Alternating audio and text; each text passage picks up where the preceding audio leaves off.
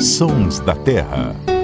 Olá, seja muito bem-vindo. Esse é o podcast do Terra da Gente, em parceria com a Rádio CBN. Eu sou Marcelo Ferri, repórter do Terra, e aqui comigo estão meu colega Paulo Augusto. Como vai, Paulo? Tudo bem, Ferri? Tudo bem, Luciano? Prazer estar com vocês aqui para falar de coisa boa, falar sobre natureza.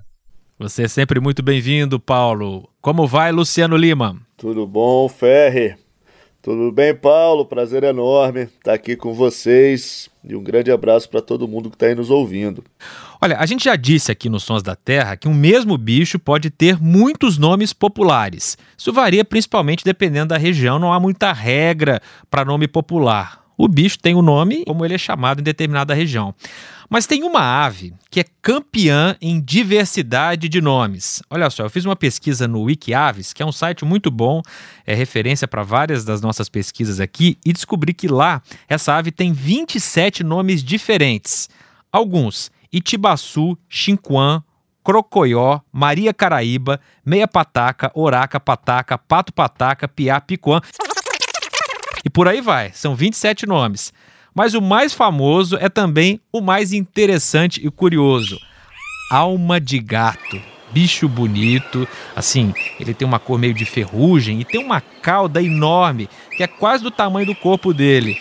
Ô Paulo, por que, que o alma de gato tem esse nome, você sabe? Olha, Ferri, eu particularmente acho que esse nome é um dos mais bonitos, um dos nomes populares mais bonitos entre as aves, né? Acho um nome forte e poético até, né? E a explicação é por causa do modo sorrateiro da ave, né? Que lembra até um gato. E também porque as pessoas acreditam que a ave tem um quê de mistério, né? Porque apesar do tamanho, ela mede mais ou menos 50 centímetros, uma ave é, uhum. de um bom porte aí, consegue se movimentar na mata de um lado para o outro sem ser notada. A alma de gato vive nas matas ciliares, né? Matas secundárias, também capoeiras, parques. E nas cidades maiores, essa ave vive em bairros bem arborizados. É uma ave que se movimenta na copa das árvores e arbustos e quase nunca no chão, né? Costuma andar sozinha, mas também em casal. E tem uma característica bem marcante a alma de gato, que o Luciano pode até comentar melhor para a gente, mas que é o voo da alma de gato, né? Ela costuma planar. Por isso, ela tem duas caudas, uma interna e outra externa.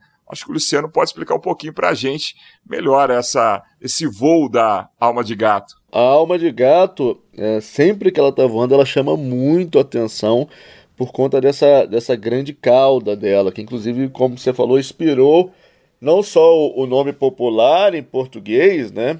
Mas também o nome em inglês. Eu, o nome popular em português dela é bem legal, mas eu também gosto muito do nome em inglês, que é Squirrel Cuckoo. Nossa! esquilo. Mais inusitado. É, também fazendo aí referência a essa, esse hábito dela de correr pela copa das árvores com essa cauda super longa que lembra também um esquilo.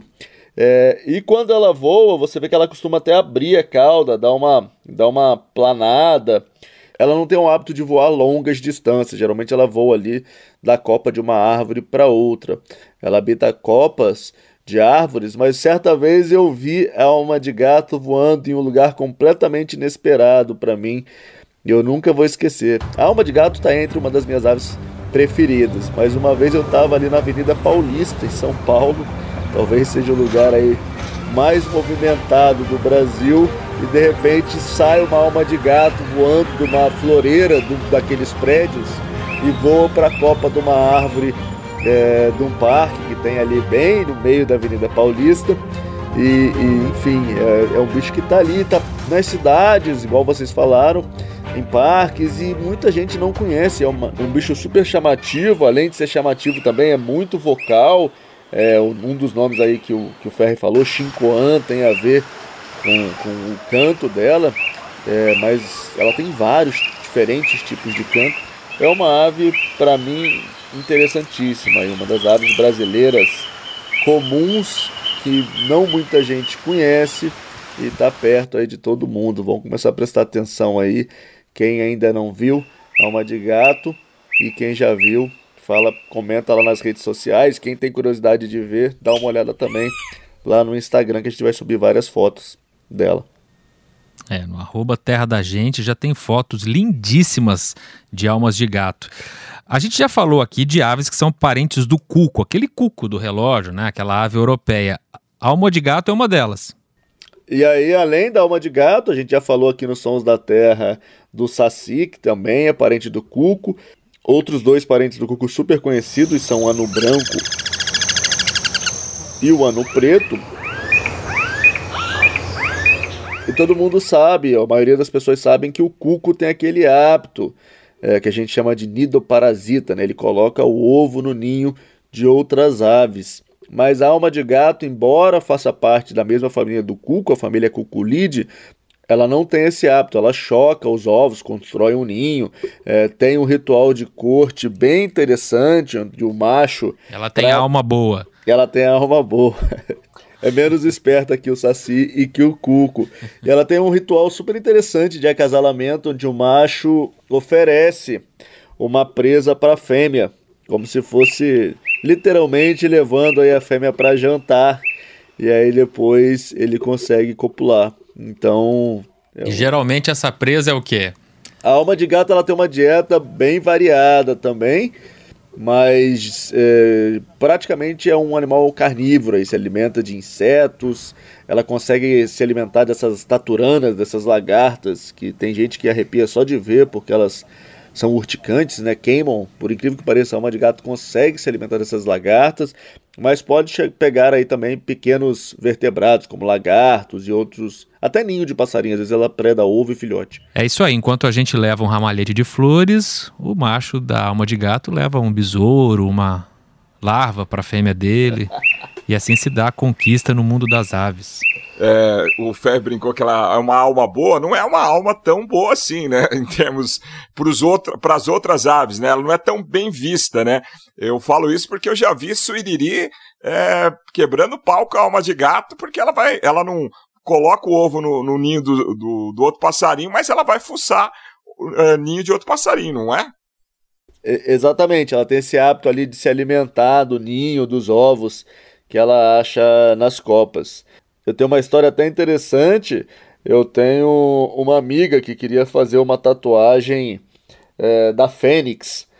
E aí me escreveu, isso tem muito tempo. Ela me escreveu: Ah, Luciano, eu queria uma imagem da Fênix tal. Será que ela é representa, representada por alguma ave?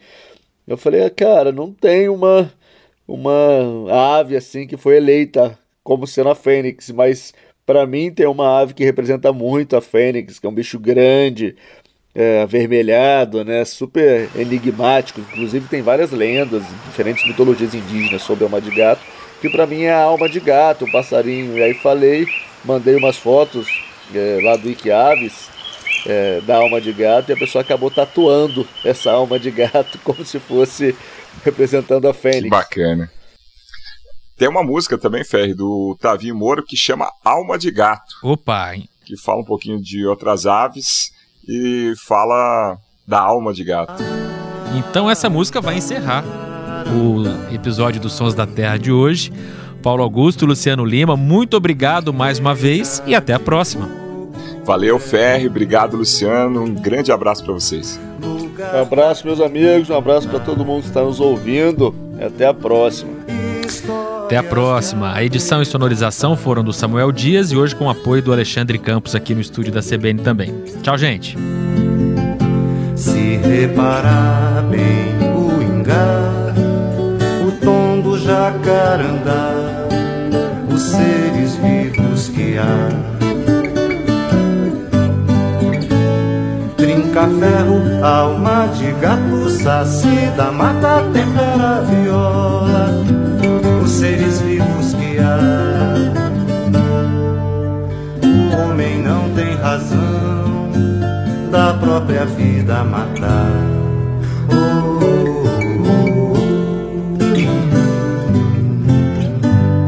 Na trama da sapucaia, macaco vai se enredar. O sapo vai coachar e a cobra se sibilar. Na hora do rompe-ferro previsto de assombração, o curumim adormece, o curupira esse não. Beira de fogo é bom, lugar pra tudo